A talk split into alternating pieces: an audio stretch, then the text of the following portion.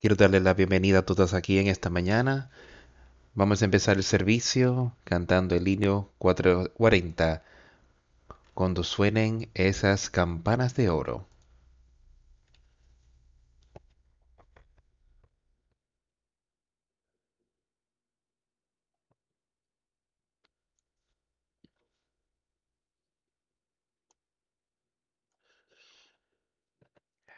Hay una tierra más allá del río que llamaremos dulce por siempre. Y solo alcanzaremos esa orilla por medio de la fe. Uno a uno entraremos por los portales para morar allá con los inmortales. Cuando suenen las campanas de oro para ti y para mí. ¿No escuchas las campanas sonar? ¿No escuchas a los ángeles cantar?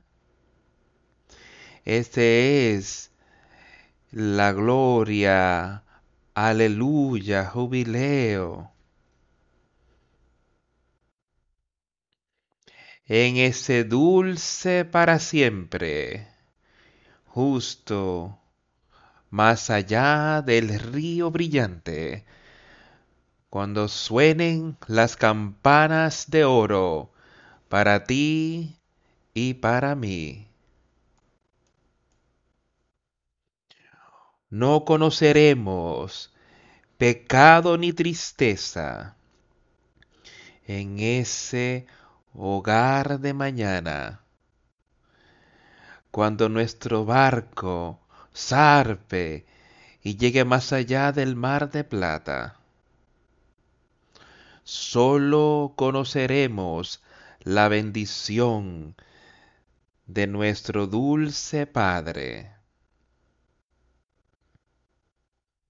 Cuando suenen las campanas de oro para ti y para mí. ¿No escuchas las campanas sonar? ¿No escuchas a los ángeles cantar? Ese es el jubileo que dice gloria y aleluya. En ese lejos dulce para siempre, justo más allá del río brillante, cuando suenen las campanas de oro para ti y para mí. Cuando nuestros días lleguen a su fin, cuando dulcemente pasemos a la muerte, cuando el Rey comande al Espíritu a ser libre. Nunca más languideceremos. Llegaremos a ese dulce hogar cuando suenen esas campanas de oro para ti y para mí. ¿No escuchas las campanas sonar? ¿No escuchas a los ángeles cantar? Ese es el jubileo que dice, Gloria, aleluya. En ese dulce para siempre más allá del río brillante, cuando suenen las campanas de oro para ti y para mí.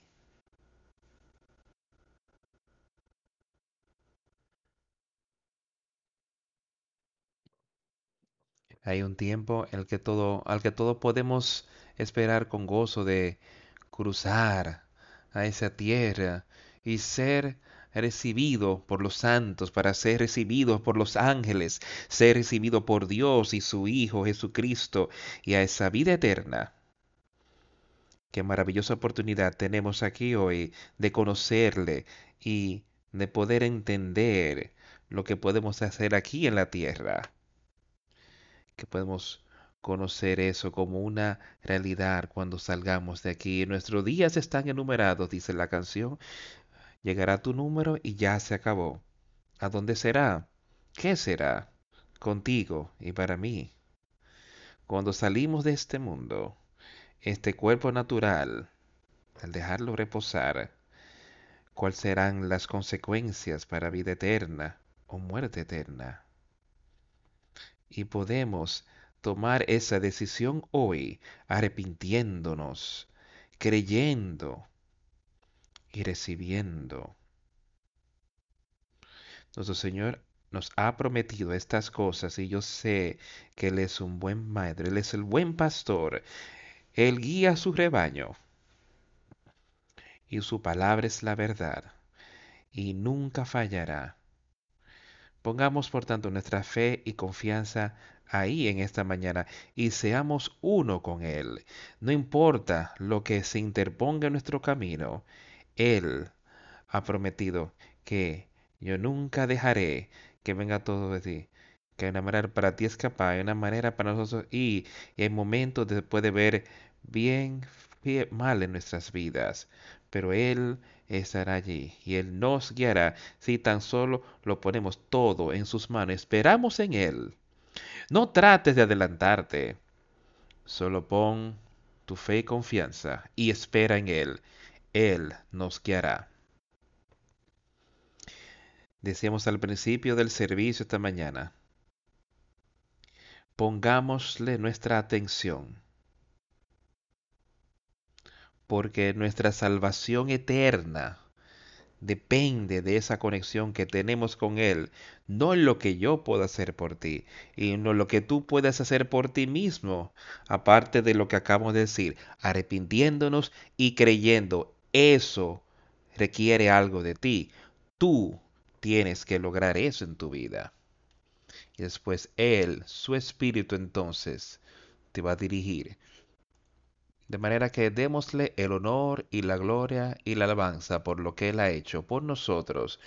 Y al pasar en esta semana, semana de, de días donde dimos acción de gracias en nuestra tierra, y ha habido tanto a lo que podemos ver que el Señor ha sido de tan misericordioso con nosotros y nos ha dado ese nuevo nacimiento a todos y podemos ver cuán agradecidos podemos estar y todas las otras cosas que Él nos ha dado, que podemos usar por Él.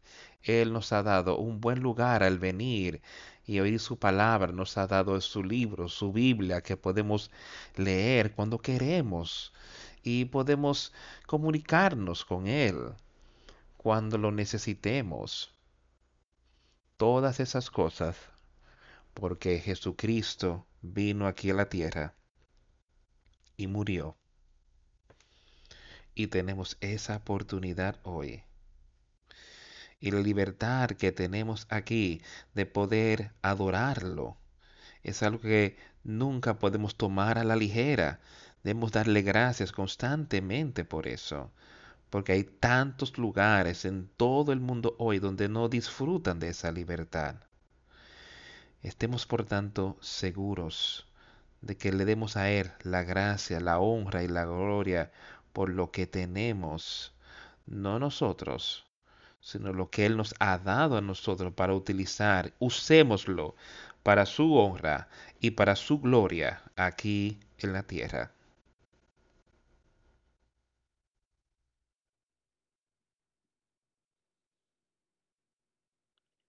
Esta mañana leamos cuando abrimos la Biblia en esta mañana. En Corintios, el primer capítulo de Corintios, primera los Corintios. Y vamos a leer de allí en esta mañana, eh, quizás de otros lugares que podríamos leer, pero vamos a empezar ahí. En Corintios, una carta que Pablo escribió, amonestando, exhortando. Yo sé que es lo que el Señor hará para cada uno de nosotros si tomamos hasta la reprensión, el castigo, debe de ser de ánimo cuando Él nos dé estas cosas, cuando Él nos señala cosas en nuestra vida que tenemos que cambiar y que tenemos que hacer diferentemente. Esto debería ser una gran bendición. Él dice a aquellos a quien Él castiga y reprende porque Él los ama. Dice que si tú no recibes eso, entonces tú no eres parte de su familia. Y ahí donde yo quiero estar, quiero ver a cada uno de ustedes hoy como parte de su familia, parte de esa verdadera iglesia, esa iglesia espiritual de Jesucristo. Y Pablo dice, Pablo, llamado a ser apóstol de Jesucristo por la voluntad de Dios y el hermano Sóstenes a la iglesia de Dios que está en Corinto, a los santificados en Cristo Jesús, llamados a ser santos, con todos los que en cualquier lugar invocan el nombre de nuestro Señor Jesucristo, Señor de ellos y nuestro. Ahora, yo quiero que te detengas y pienses un poco sobre esta salutación que Pablo le daba a estas personas.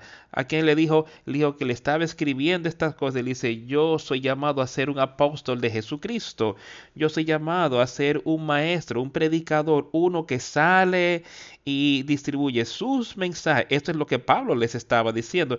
Entonces después le dice, ahora yo estoy haciendo esto, estoy escribiendo esta carta a la iglesia de Dios. Piensen eso. Aquí era un grupo de personas a quien de quien Pablo entendió que había recibido la palabra y eran parte de esa iglesia de la que estábamos hablando, esa verdadera iglesia, la iglesia espiritual de Dios y su Hijo Jesucristo. Y le dice ahora a la iglesia de Dios que está en Corinto. Me pregunto si hoy podría alguien escribir una carta y empezar con este grupo de personas viendo y sabiendo la conducta y conociendo que esta persona, habiendo estado con ella, ¿sería eso una salutación adecuada que nos dieran a nosotros? Yo sé que lo sería en algunos casos. Hay algunos para quienes no. Ahora, nosotros todos necesitamos vernos individualmente cada uno y ver qué yo puedo hacer para que yo sea parte de esa iglesia de Dios aquí en Shiloh y donde sea que fuese, que tú eres parte de que Dios el Padre y su Hijo Jesucristo está obrando allí eso es de lo que él está hablando y esta era su iglesia ahí en Corinto y cuando sigues leyendo hubo muchas cartas que se escribieron a muchos grupos diferentes de personas en aquel tiempo. Pues dice que son santificados en Cristo Jesús, llamados a ser santos. Con ese, con ese nuevo nacimiento, de eso es que él está hablando.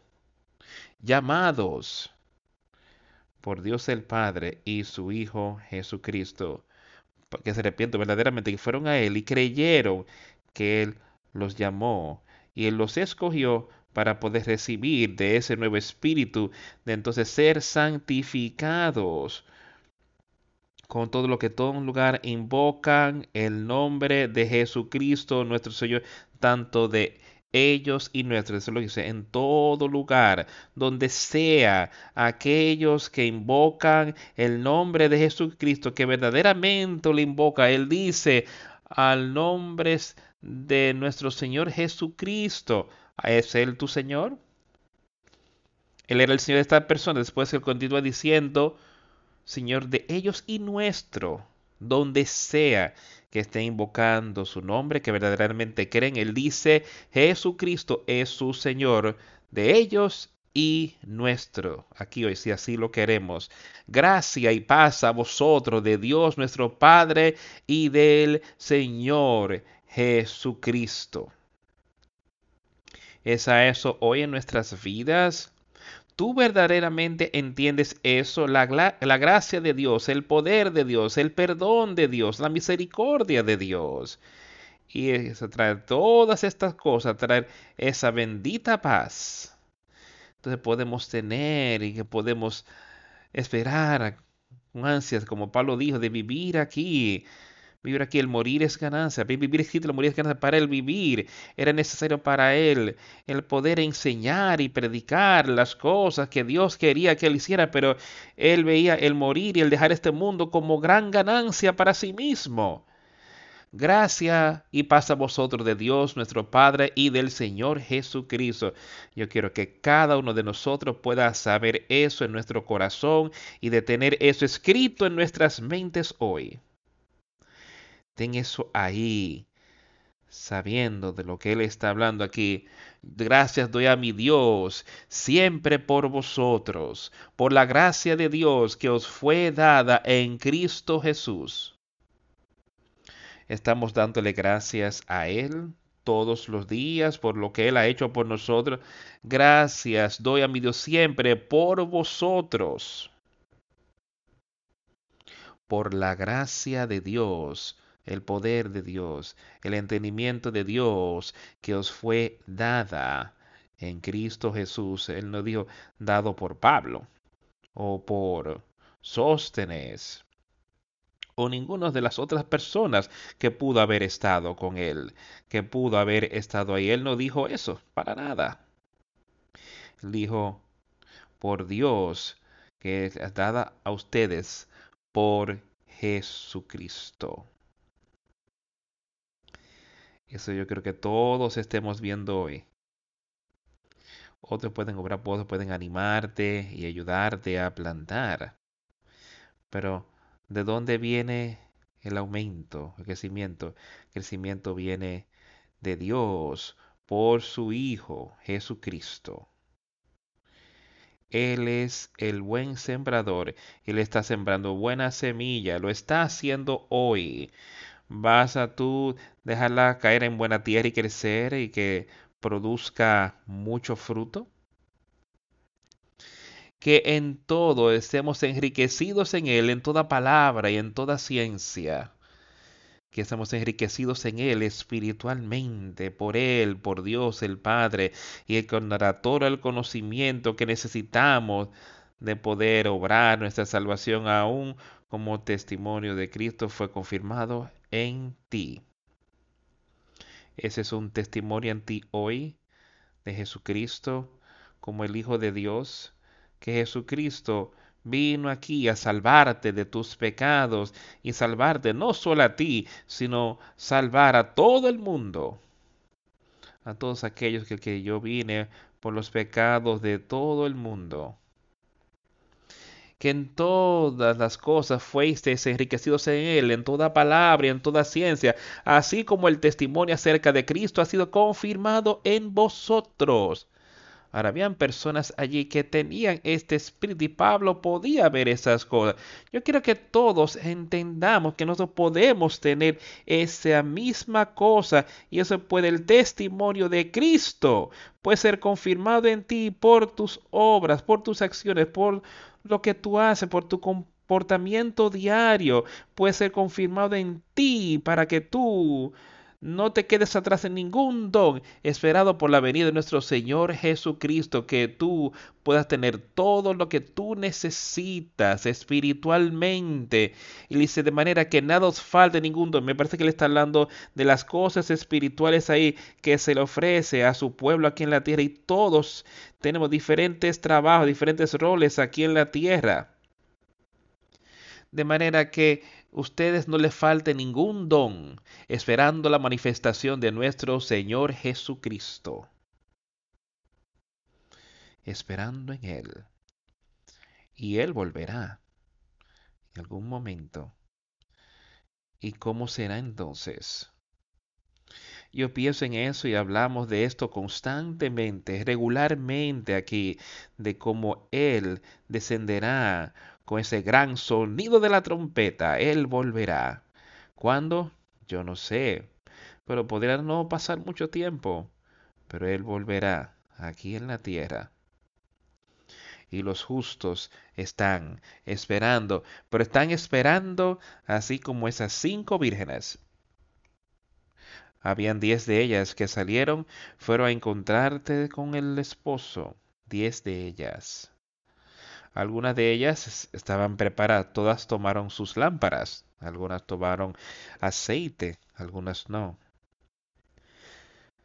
Entonces cuando vino el sonido de la noche de salir, había algunas que estaban preparadas, llevaron su aceite, los pusieron en sus lámparas, pudieron iluminar y pudieron ir a encontrarse con el esposo. Y fueron a la boda y la puerta fue cerrada y las que no llevaron el aceite no estaban preparadas. Y lo que ocurrió.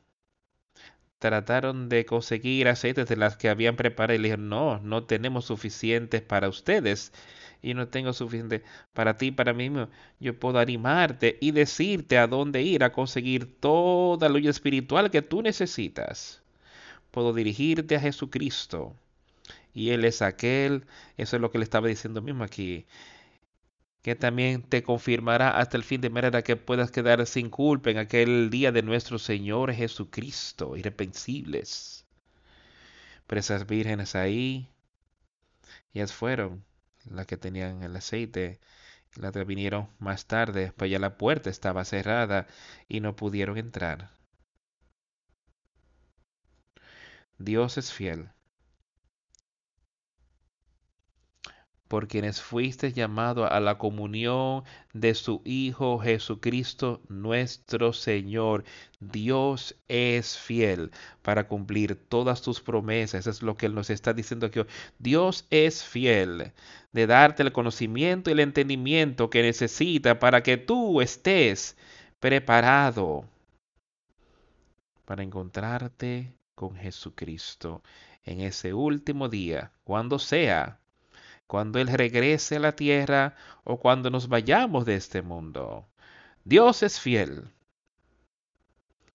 Y tú puedes estar preparado, así como Pablo le estaba, así como estas personas. Dios es fiel por quienes tú fuiste llamado a la comunión con su Hijo, con su Hijo Jesucristo nuestro Señor. Es ahí donde estamos hoy. Si tú no tienes ese verdadero entendimiento en tu vida hoy, entonces asegurémonos de que lo consigue. ¿Cómo lo puedes conseguir? Pidiéndolo. Dice, ahora, os ruego pues, hermanos, por el nombre de nuestro Señor Jesucristo, que habléis todos una misma cosa y que no haya entre vosotros divisiones, sino que estéis perfectamente unidos en una misma mente y en un mismo parecer. Ahora, eso es llevándolo justo a donde Él quiere que cada uno de nosotros esté, amigos míos. Él dice, escucha con cuidado lo que Pablo quería decirle a estas personas. Él les estaba diciendo todo sobre lo que Dios había hecho y haría por ellos. Y ahora Él empieza diciéndoles algunas de las cosas ahí que Él necesitaba traer a su atención que estaba ocurriendo en esa iglesia.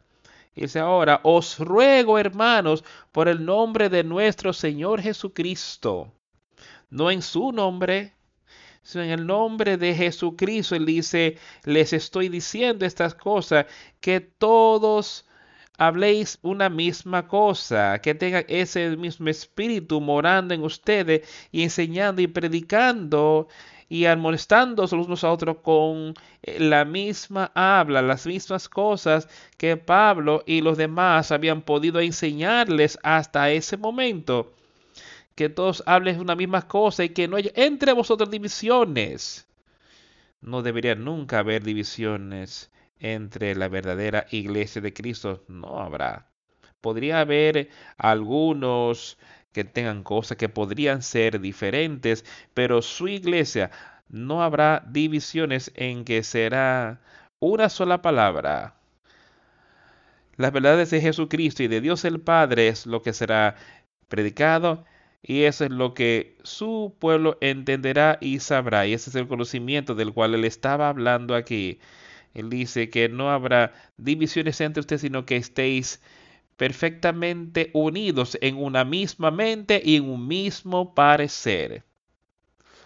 Estas son palabras, palabras de Pablo que me parece que eso era está importante para nosotros saber estas cosas en nuestro día, como lo fue para Pablo de estar instruyendo a estos en Corinto por las mismas cosas en su tiempo porque he sido informado acerca de vosotros, hermanos míos, por los de Cloé, que hay entre vosotros contiendas. Pablo se los está diciendo directamente. Eso está aquí con nosotros hoy. Nosotros estamos, y como ustedes me oyeron decir, me han oído decir numerosas veces en los últimos meses, hermanos y hermanas, tomen, llévenle su condición al Señor y dejen que Él sea aquel quien les enseñe a ustedes están espiritualmente con Él. Y limpiemos y lleguemos donde nos hemos acercado a Él y que estamos caminando cerca de Él y que no habrá divisiones. Dice, porque he sido informado acerca de vosotros, hermanos míos, por los de Cloé, que hay entre vosotros contiendas. Ahora, quiero decir que cada uno de vosotros dice, yo soy de Pablo, y yo de Apolos, y yo de Cefas, y yo de Cristo. ¿Acaso está dividido Cristo? ¿Fue crucificado Pablo por vosotros? ¿O fuisteis bautizados en el nombre de Pablo? Doy gracias a Dios de que a ninguno de vosotros he bautizado sino a Crispo y a Gallo. Ahora Pablo estaba señalándole estas cosas a esta persona y por qué él estaba declarando eso. Él quería que ellos vieran un error que estaban cometiendo. Él quería que ellos todos se volvieran y fueran unos, fueran unidos. Él no estaba haciendo esto solo para tratar de hacer que alguien se sintiera mal o lo que sea. Él quiere que fueran uno con Cristo. Y por eso es, él estaba trayendo esto tan vivamente a sus mentes. Y así es que yo quiero que sea en la de nosotros hoy. ¿Está dividido Cristo? ¿Fue crucificado Pablo por vosotros? ¿O fuisteis bautizados en el nombre de Pablo? Nada de eso. Mira lo que Pablo estaba diciendo. Cristo no está dividido. Su obra es la misma. Él lo ha sido todo el tiempo. Habían cosas que ocurrieron ahí justo después de Cristo fue crucificado, después que él volvió a la diestra del Padre. Allí habían cosas que habían ocurrido que los judíos estaban divididos de entre los otros. Dios arregló eso por medio de Pedro él le mostró a Pedro allí que él se le había ofrecido la oportunidad para que su iglesia fue para todo el mundo, su oportunidad para su espíritu era para todos los hombres y que todos los hombres pudieran ser iguales en Cristo Jesús. Y entonces solo queremos que fuera eso. Y él no quería que fuera dividido en un grupo de personas diferentes, sino que fuera la verdadera iglesia espiritual de Jesucristo, de Dios. Ahí era que había de estar. Y él dice que era, ¿acaso está dividido Cristo? No, no está dividido. Pedro vio la visión ahí. Y Jesucristo le dijo, lo que yo he limpiado, no lo llames tú inmundo. Y Pedro fue y le dijo, ahora estos hombres están aquí en tu puerta, tú ve y salúdalos y lo que ellos te piden, tú haces. Y él fue. El próximo día ellos fueron y aquí un grupo de personas aquí a quienes los judíos no debieron, con los quienes los judíos no debieron estar tratando bajo la antigua ley, pero Dios le había mostrado a Pedro que no habría división ahora, sería todo un grupo de personas. Y Pedro fue y le explicó la salvación a ellos. Y le dijo, no, tú tienes que hacer esto, tú tienes que hacer aquello y todas estas cosas. Le mostró que era salvación. Le estaba enseñando y predicando a esto. Arrepentíos a Jesucristo y creed en Él. El Espíritu Santo llegó y estuvo sobre aquellas personas que era tan obvio que Pedro solo podían ver dentro de ellos. estaban asombrados. Y Pedro dijo, ¿quién, dónde puede, quién pide que haya, esto sea que hay agua, ya que ellos habían recibido el Espíritu Santo, al igual que nosotros? Y yo creo y yo sé que su iglesia no está dividida. ¿Acaso está dividido Cristo? ¿Fue crucificado Pablo por ustedes o fuisteis bautizados en el nombre de Pablo? Y cada uno de ustedes aquí hoy, si tú fuiste bautizado, no fuiste bautizado en el nombre, fuiste bautizado, no fuiste bautizado tú fuiste bautizado en el nombre del Padre, del Hijo y del Espíritu Santo, si fue hecho debidamente. Así es como fuiste bautizado. Pablo quería que estas personas se entendieran. Y yo doy gracias a Dios que no he bautizado a ninguno de nosotros, sino a Cristo y a Gallo. Él no quería que ellos lo vieran a Él como siendo el que les había dado ese espíritu a ellos. Él quería que ellos fueran y supieran y entendieran que Dios y su Hijo Jesucristo son los que dan el crecimiento, no el hombre. Eso que, que todos entendamos hoy. No el hombre. Sigue al Espíritu Santo. No sea que alguien diga que los bauticé en mi nombre. Y yo sé que esa es mi mente hoy. Que yo no he bautizado a ninguna persona aquí en mi propio nombre. Nunca. Yo, yo he bautizado solo en nombre del Padre, del Hijo y del Espíritu Santo. Y yo espero que tú lo tomaras desde aquel momento y que te acerques más a Él y que entonces pudieste arrepentirte totalmente y creer y recibir ese nuevo nacimiento, porque yo sé que está disponible. También bauticé a la familia de Estefanas. De los demás, no sé si he bautizado a algún otro. Pues no me envió Cristo a bautizar, sino a predicar el Evangelio, no con sabiduría de palabras, para que no se haga vana la cruz de Cristo. Porque la palabra de la cruz es locura a los que se pierden, pero a los que se salvan, esto es, a nosotros es poder de Dios.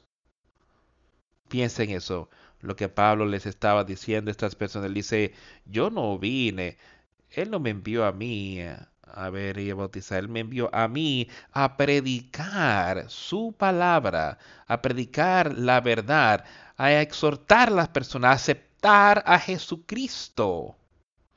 Esto es lo que yo quiero estar haciendo hoy. No con sabiduría de palabras, escucha. Yo creo que tú has podido ver eso, no con sabiduría de los para que tú puedas ver en algún lugar hoy donde tú quizás tengas o un orador muy elocuente, se pueda parar y tener todo tipo de palabritas y ver cómo él enseña o cómo él dice la palabra.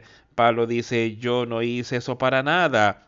Pero que mi trabajo era predicar, predicar el Evangelio, no con sabiduría de muchas palabras, sino con la verdad simple y pura, Evangelio de Jesucristo. Eso es lo que Pablo estaba diciendo, que él estaba ahí para predicar. No sea que se haga vana la cruz de Cristo.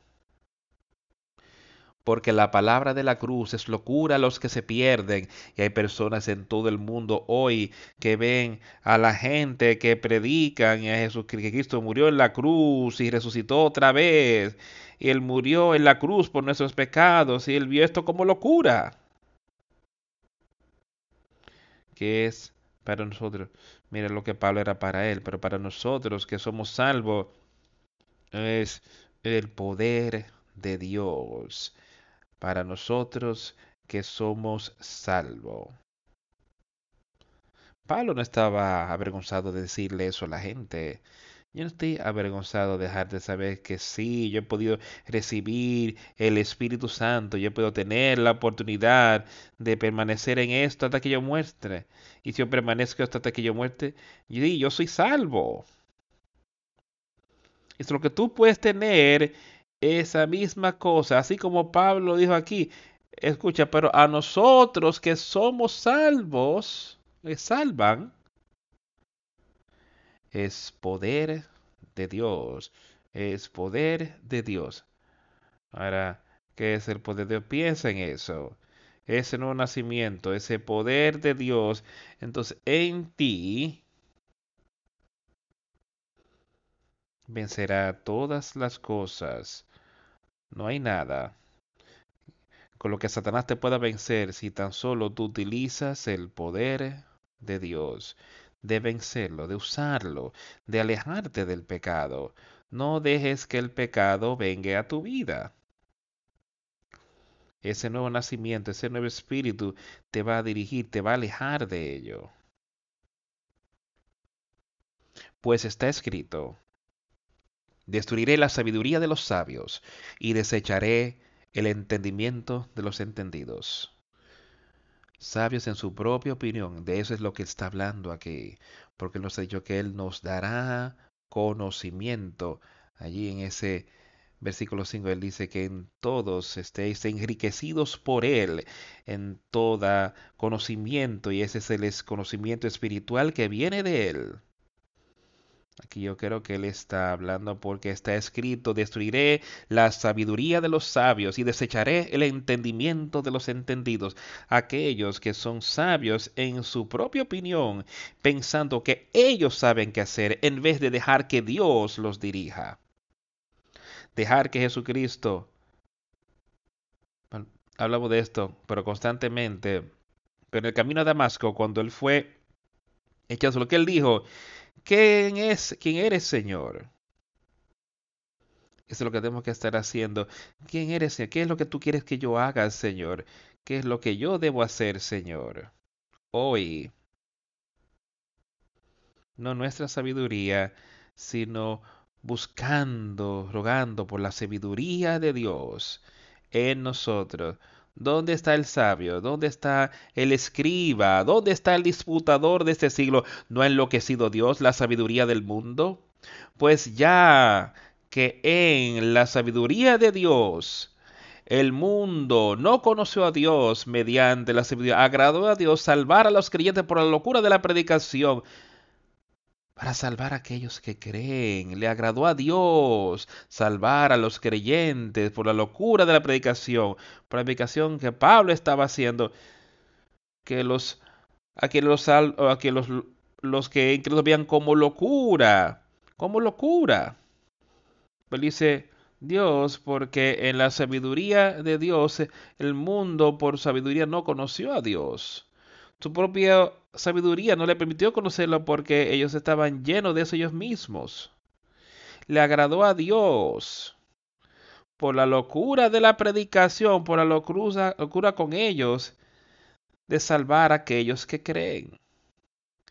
Y debemos oír y saber y entender hoy su palabra por la predicación, por la palabra que habían sido dejadas para nosotros, para entender y saber hoy podemos conocer esa sabiduría, esa sabiduría espiritual de la predicación para salvarlos aquellos que hacen qué? Que creen, que creen en Jesucristo. Es ahí donde empieza creyendo, en arrepintiéndonos y recibiendo. Cree en Él, porque los judíos piden señales y los griegos buscan sabiduría. Pero nosotros predicamos a Cristo crucificado, para los judíos ciertamente tropezadero, y para los gentiles locura. Y podemos buscar en todo el mundo hoy, Pablo sabía que había ciertas personas que estaban a donde él viajaba, en los lugares, y él sabía lo que ellos pensaban, de eso enseñaban, y la predicación dice, porque la locura de Dios es sabida para los hombres y la debilidad de Dios es más fuerte que los hombres. Puedes ver y ver eso. Estamos aquí ya lo vimos, que el poder de Dios puede vencer todas las cosas, pero nosotros predicamos a Cristo crucificado. Y eso es lo que yo les estoy predicando a todos que escuchan mi voz hoy. A los judíos ciertamente tropezadero, a los que nos creen, a aquellos que simplemente oyen la palabra, y que dejan, vengan las aves y tomen esa semilla y se vayan y nunca germina. Ese Satanás oye la palabra, pero la palabra está en su mente, pero Satanás puede venir y quitárselos, arrebatárselos y nunca hace nada bueno. Es piedra de tropezadero para ellos. A los griegos es locura, o alguna de las mismas cosas. Es locura. Ellos ven las cosas de este mundo como lo que ellos sienten, que ellos ponen su fe y confianza en ellos, no en la locura de alguien saliendo aquí diciendo que había un hombre que nació aquí, aquí en la tierra, nació, nació de una virgen, un bebé un niño varón y creció y cuando tenía como 30 años de edad empezó a predicar e enseñar y salió y le enseñó a las personas su arrepentimiento por sus pecados y de creer que yo soy el Hijo de Dios. Eso es de lo que él está hablando como locura para ellos. Entonces lo mataron aún después de todas las cosas maravillosas que él hizo. Y miran todas las cosas maravillosas que él ha hecho para las personas aquí y lo que él ha hecho para nosotros vamos a creer en él, predicamos a Cristo crucificado. Para los judíos, ciertamente tropezadero. Para los griegos, era locura. ¿Qué es nuestra mente hoy? son las cosas que se nos está enseñando y predicando. ¿Son locura para ti? ¿O son las verdades de Dios y tú quieres aceptarla y tú quieres acercarte a Él? ¿Qué es en nuestras vidas? Para aquellos que son llamados tantos judíos como griegos. Cristo, poder de Dios y sabiduría de Dios, se remonta otra vez a aquellos que son llamados. ¿Quién es llamado? Aquellos que creen, aquellos que se arrepienten. Ellos son los que son llamados para recibir ese nuevo nacimiento, pero para los que son llamados, y otra vez sigue diciendo, así judíos como griegos, no importa quién eres. Su obra es, es junta. Cristo, el poder de Dios y la sabiduría de Dios. Eso es lo que debíamos estar buscando. Y podemos tenerlo. Porque lo insensato de Dios es más sabio que los hombres, y lo débil de Dios es más fuerte que los hombres. Pues mirad, hermanos, vuestra vocación que no sois muchos sabios según la carne, ni muchos poderosos, ni muchos nobles. ¿Por qué? Porque no quieren poner su fe y confianza en sí mismos, demasiado. Escuche lo que él dice aquí. Porque, mirad, hermano, vuestra vocación, ven cómo han sido llamados, cómo han recibido eso hoy. Y sigue diciendo, no muchos sabios por la carne según la carne, ni muchos poderosos, ni muchos nobles son llamados. Todo porque no quieren poner su fe y confianza en Jesucristo solamente, sino quieren ver al hombre y quieren ver cuánta sabiduría ellos tienen y cuánto conocimiento ellos entienden que tienen. Eso es lo que le estaba diciendo aquí, de aquellos no son los llamados aquellos que son llamados son aquellos que estaban al pie de la cruz, que verdaderamente creen, que verdaderamente se arrepienten, que verdaderamente aceptan. Y dejaré eso con cada uno de ustedes hoy. Pero yo sé que esas son las verdades de Dios y yo sé que lo que Pablo estaba hablando aquí, había problema en el campamento en aquel tiempo, en esos tiempos. Simplemente quería señalarlo para que las personas pudieran entender eh, y quizás estas personas pudiesen arrepentirse en de lo que Pablo estaba diciendo aquí, porque Dios había escogido lo débil para confundir a los sabios.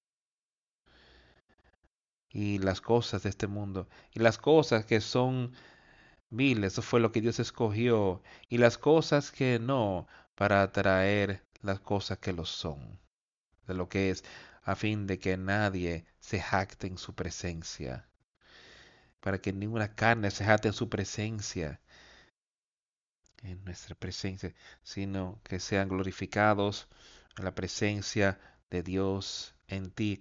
Las personas en la carne, si la carne no quiere la presencia del Señor, entonces queda en tinieblas. Y es lo que pasa con los que no son salvos. Ellos, ellos no buscan eso, sino aquellos que son salvos. Ellos quieren esa gloria de su presencia en ellos. Pero más estáis vosotros en Cristo Jesús, el cual nos ha sido hecho por Dios sabiduría, justificación, santificación y redención. ¿Para qué? ¿Cómo estás? ¿Estás tú en Cristo Jesús? Pues el que está en Él, en Dios, el Espíritu Santo. ¿Estás tú en Cristo Jesús? El cual nos ha sido hecho por Dios. Sabiduría, la sabiduría de Dios y en su Hijo Jesucristo nos dará toda la sabiduría espiritual y conocimiento que necesitamos y que entendemos y queremos que conforme a lo que está escrito, el que se gloría, gloríese en el Señor, no en el hombre. Lo que se gloríe en el Señor. Quiero que sigamos leyendo unos versículos en Hebreos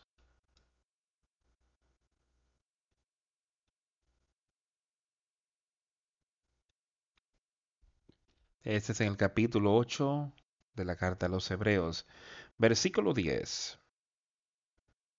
Por lo cual este es el pacto que haré con la casa de Israel después de aquellos días, dice el Señor, pondré mis leyes en la mente de ellos y sobre sus corazones las escribiré y seré a ellos por Dios y ellos me serán a mí por pueblo. Y eso es de lo que él está hablando, eso es lo que Pablo quería recordarles antes.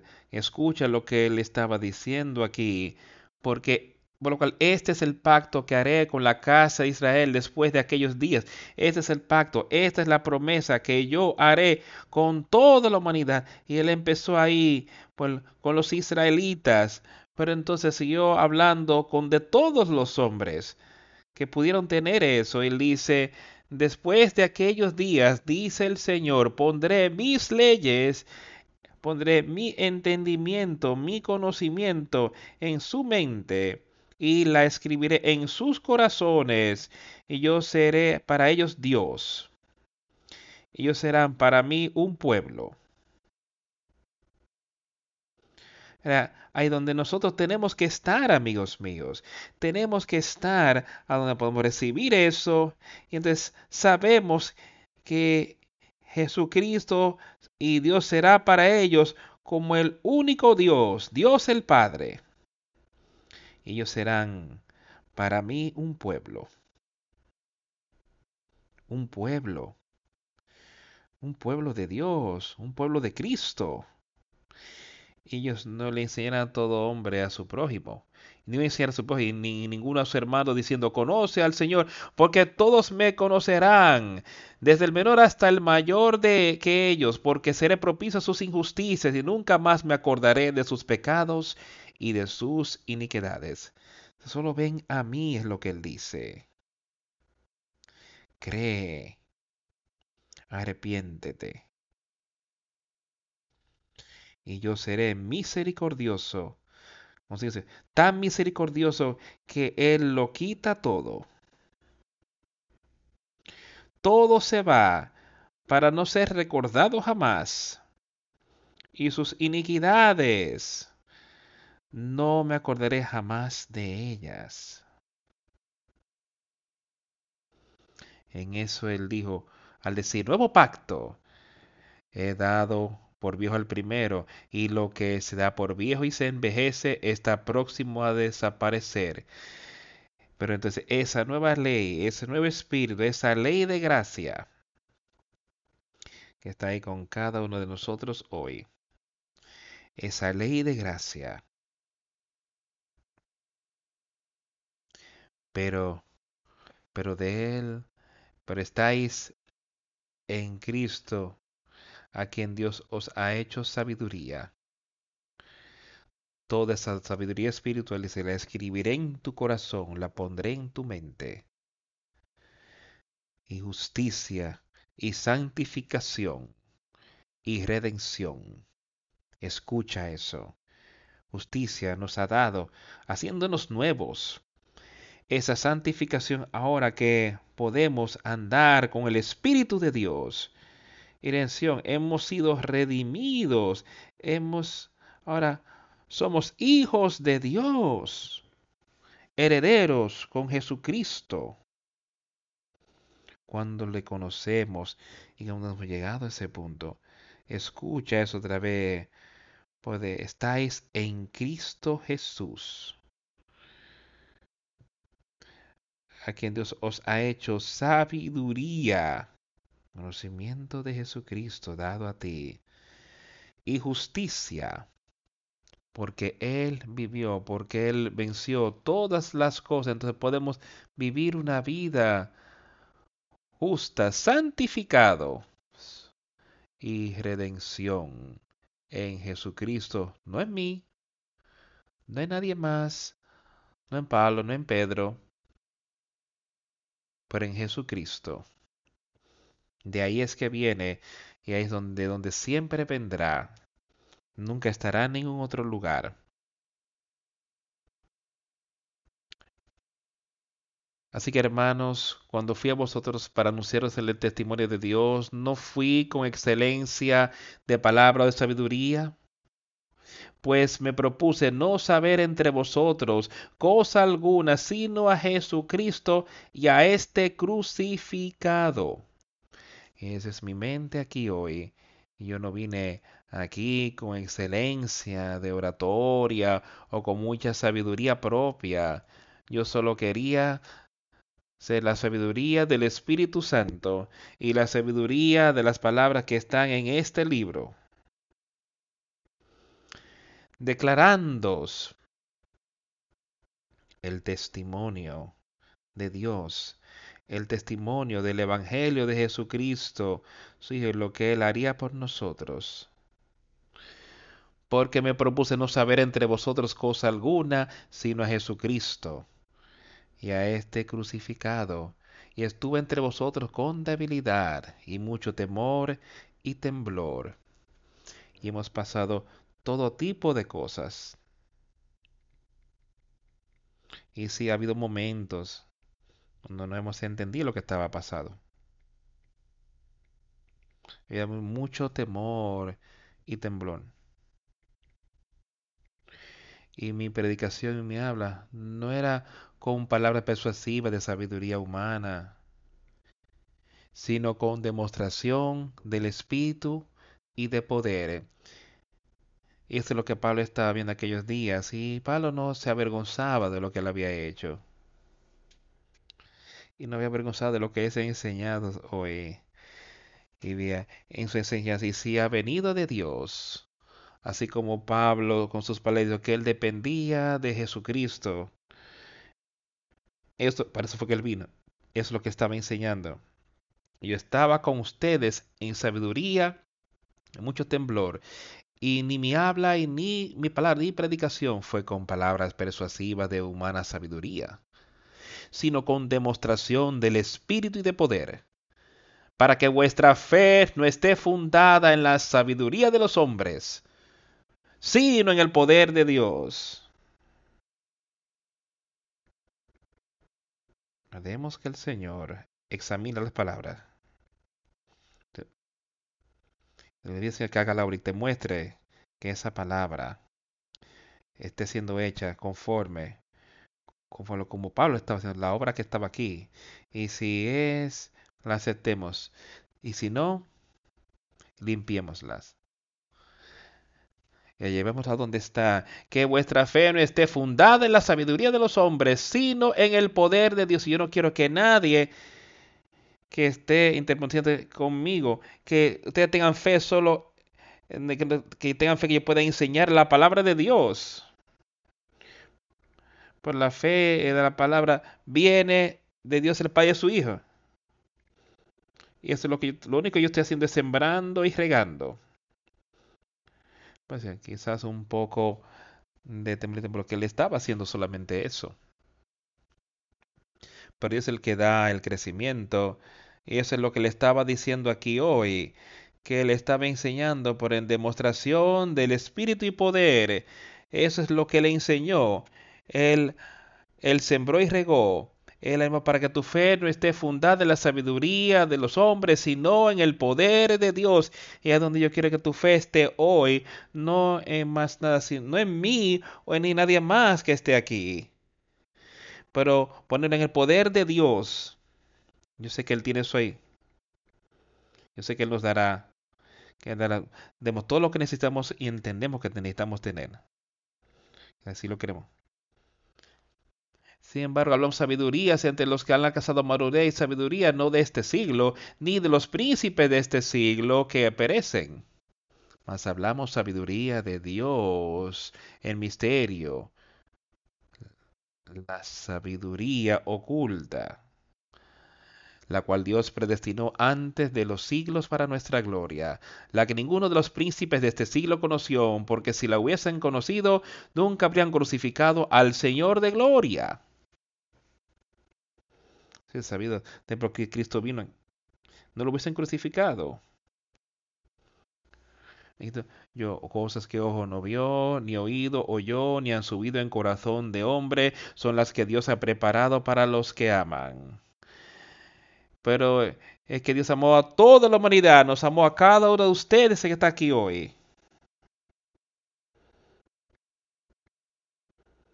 Pero, pero, como está escrito, cosas que ojo no vio, ni oído oyó, ni han subido en corazón de hombre, son las cosas que Dios ha preparado para los que le aman. Ante tu corazón, o eres tú como uno de los injustos que le está diciendo esto, que él ha tenido a otras personas enseñándole y predicándole todo el tiempo que la tiene aquí en nuestro tiempo pero Dios nos la reveló a nosotros por el Espíritu, porque el Espíritu todo le escudriña aún lo profundo de Dios. Eso es lo que el Espíritu hará para todos nosotros. Está buscando, está escudriñando porque ¿quién de los hombres sabe las cosas del hombre sino el espíritu del hombre que está en él? Así tampoco nadie conoció las cosas de Dios sino el espíritu de Dios. Y eso es lo que necesitamos estar buscando hoy y entendiendo otra vez que no es en nosotros, no es lo que tú puedes hacer, lo que tu conocimiento es, es el conocimiento de Dios y lo que el espíritu de Dios puede hacer en ti. Pero Dios nos las reveló a nosotros por el Espíritu, no por mi conocimiento, sino por su Espíritu. Él te reveló eso a ti, porque el Espíritu escudriña todas las cosas. El Espíritu, si está ahí, va a escudriñar la palabra, va a escudriñar el mensaje. Sí, las cosas profundas de Dios las va a buscar y vivir por ellas, porque el hombre no conoció las cosas del vecino, el espíritu del hombre que está en él. Y eso es lo único que el hombre puede saber y entender. Son las cosas que el hombre puede entender en su frívola débilmente. Él puede entender algunas de las cosas de este mundo, pero no logra entender nada espiritualmente con esa mente natural que podemos tener.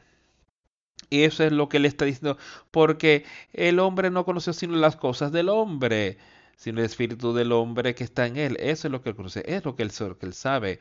Así tampoco nadie conoció las cosas de Dios, sino el espíritu de Dios. Eso es lo que te va a llevar el Espíritu de Dios.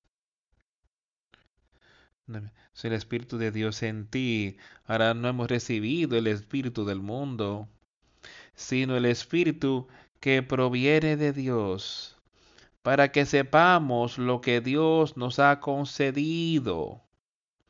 Otra vez, escucha y se ata él es aquel da, nos da. dice, nosotros no hemos recibido el espíritu del mundo. Cuando recibimos ese nuevo nacimiento, eso ya fue quitado. dice, ahora yo he recibido el espíritu que es de Dios que podamos conocer las cosas que nos son dadas libremente por Dios. Que ahora, no que ahora tenemos ese nuevo espíritu, ese nuevo nacimiento. Él dice, ahora nosotros sabremos las cosas que nos son dadas libremente de Dios. Porque nos sentiríamos como que no entendemos. Porque sentiríamos como que yo no sé si tengo ese espíritu. Si no tenemos, entonces hay un problema. Recuerda, dice, ahora hemos recibido no el espíritu del mundo. Y él nos acaba de decir que ese espíritu del mundo ahí nos daría conocimiento de cosas aquí en la tierra. Pero ese nuevo nacimiento, ese nuevo espíritu, el espíritu que es de Dios, recuerda. Eso es lo que le están diciendo, que tú tienes que nacer de nuevo. Eso es lo que tenemos que recibir. Que podamos saber las cosas que nos son dadas libremente de Dios. Y eso es para cada uno de nosotros, no importa quién tú eres, cuál es tu nivel intelectual, cuánto dinero tienes, cuál es tu nombre, nada de eso hace nada. Es sobre si tenemos ese nuevo nacimiento o no. Lo que él dice es tan sencillo como puede ser que podamos conocer las cosas que nos son dadas libremente. O sea, a ti y a mí, a todos los que tenemos ese espíritu, nos es dada de Dios. ¿Ves cómo eso funciona, amigos míos? ¿Ves cómo su reino simplemente viene? Cree. Arrepiéntete. Recibe.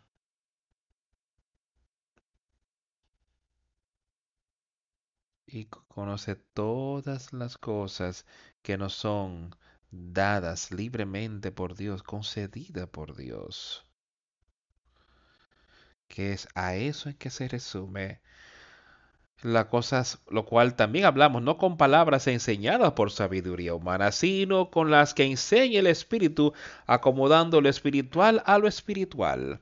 Y Pablo le está diciendo, sí, vamos a animarte, no solamente con las palabras de los hombres, eso no, para eso no es que yo he venido.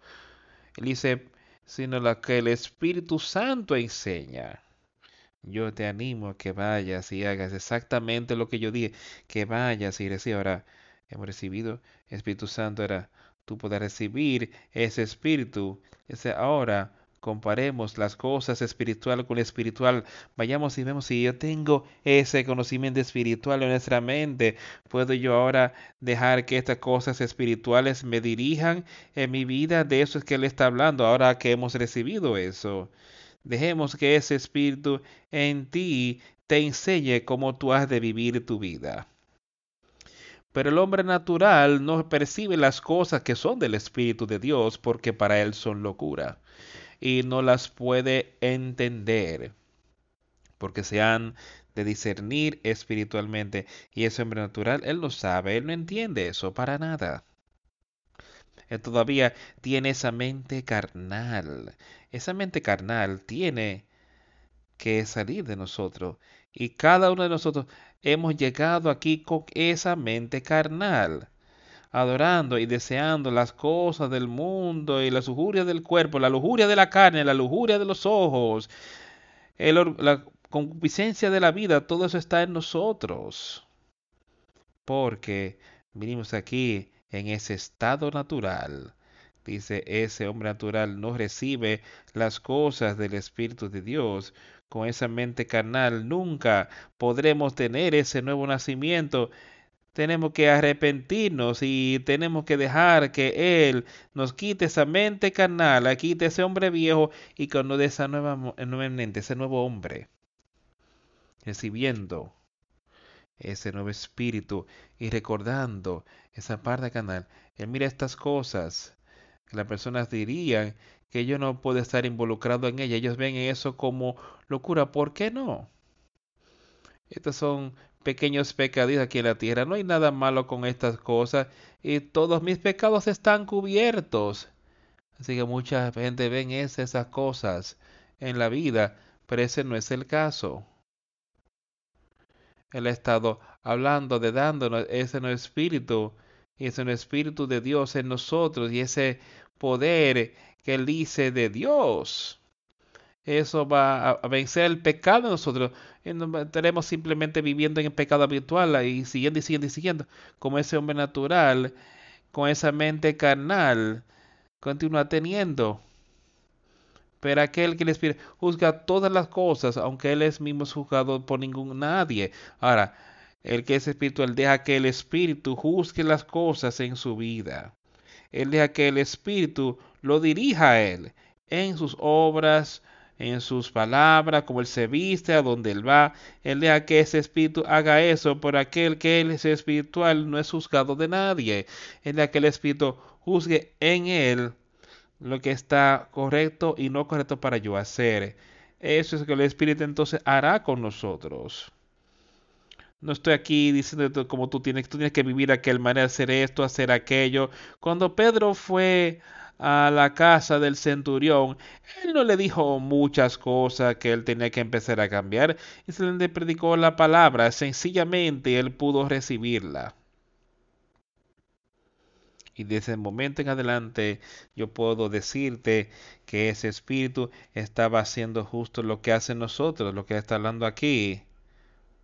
Está buscando en él lo que es correcto y mal y alejándolo de lo malo y llevándolo a lo correcto.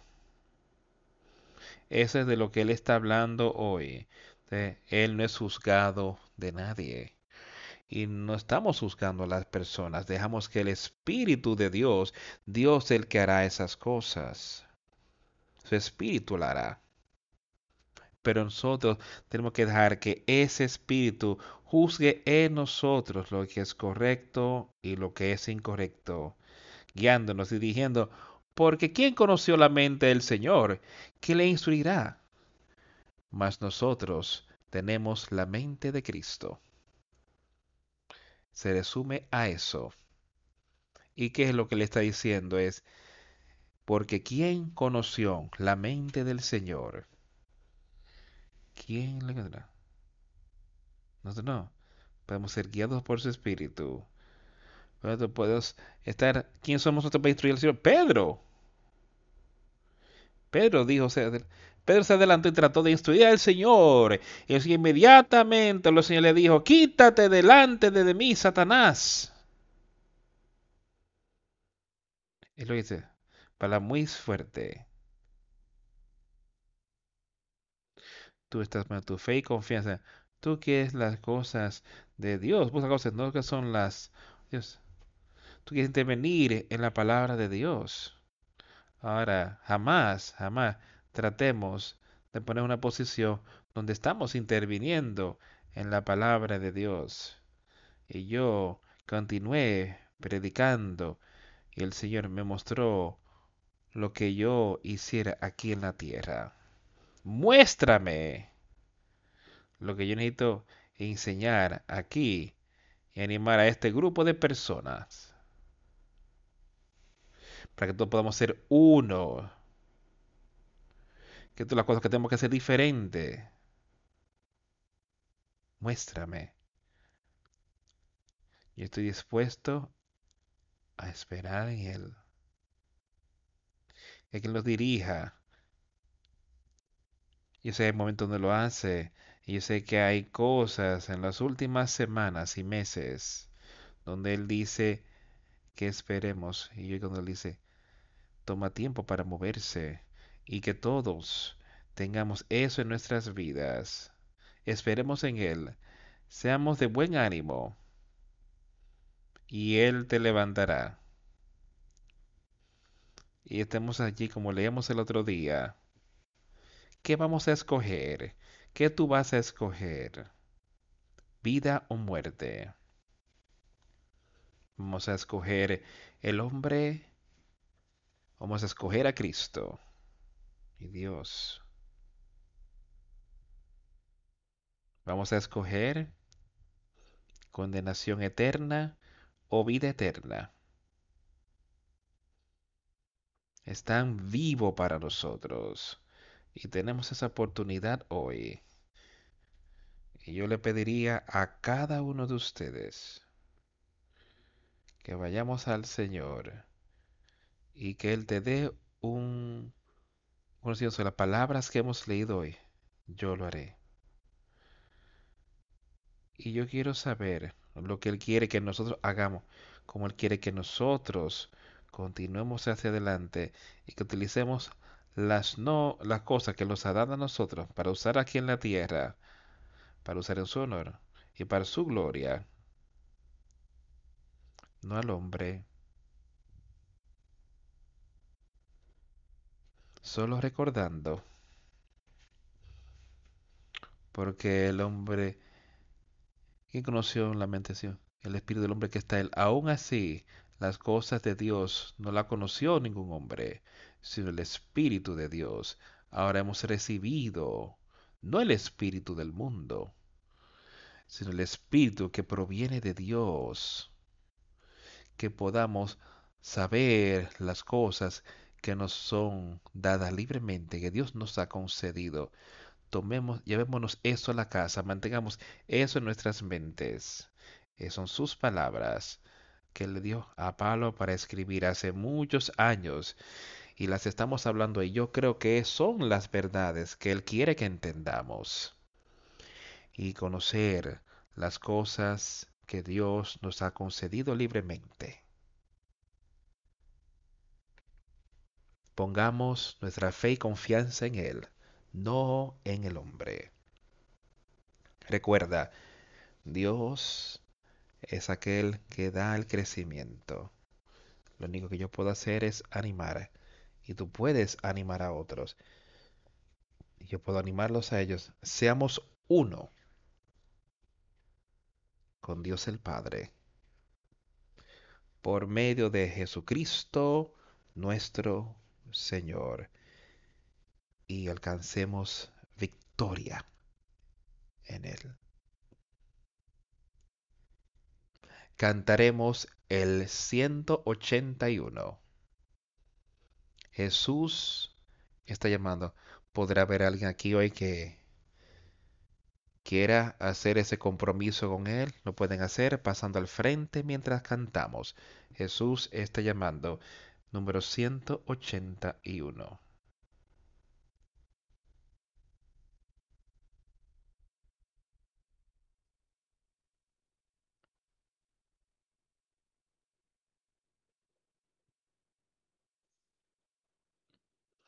Jesús está llamando tiernamente para que yo vaya a casa, llamándonos hoy, llamando hoy.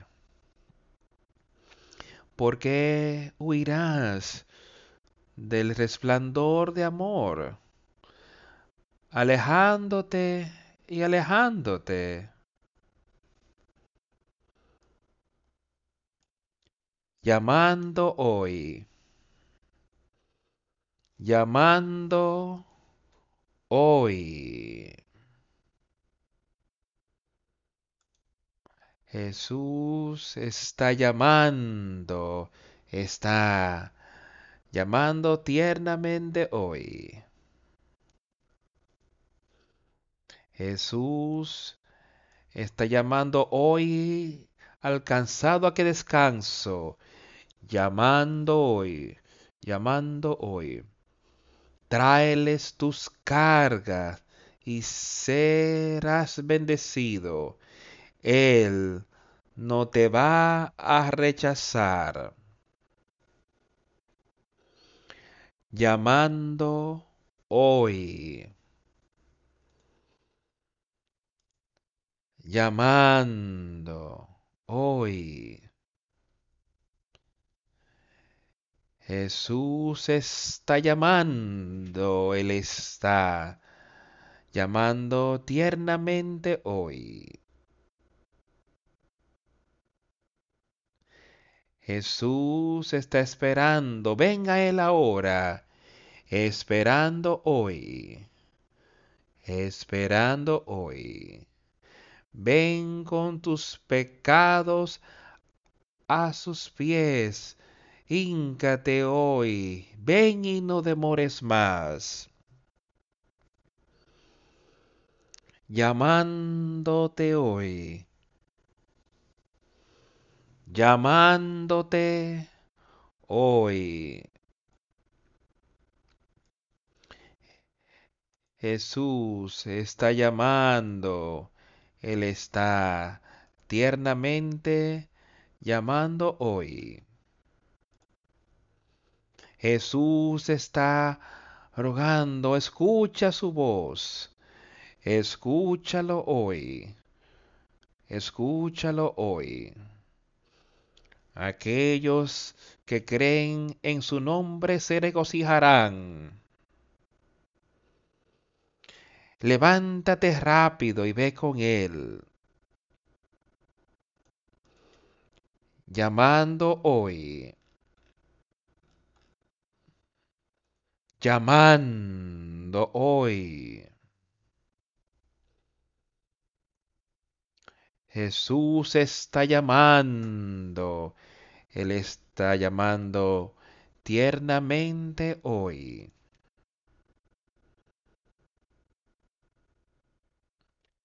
¿Ves? Yo escribí la canción esta mañana, las puse aquí. Esto fue la semana pasada. Y tan pronto empezamos. Yo recordé que cantamos esa canción la semana pasada pero me parece que fue igual de bueno para cantarla esta hoy otra vez, que les está llamando a cada uno de nosotros. Yo quiero que mantengamos eso en mente, llevarlo a corazón, que Él está llamando. Seamos parte de Él y alcancemos victoria. Oremos. a Dios el Padre. Vengo a ti esta noche de una manera muy humilde, que te ruegue por guía y te ruego que tu voluntad sea hecha en mí. Y te doy gracias por todo lo que has hecho y te doy gracias por lo que has hecho por mí y todos los demás que han venido para ti, que piden y se arrepintieron y creyeron.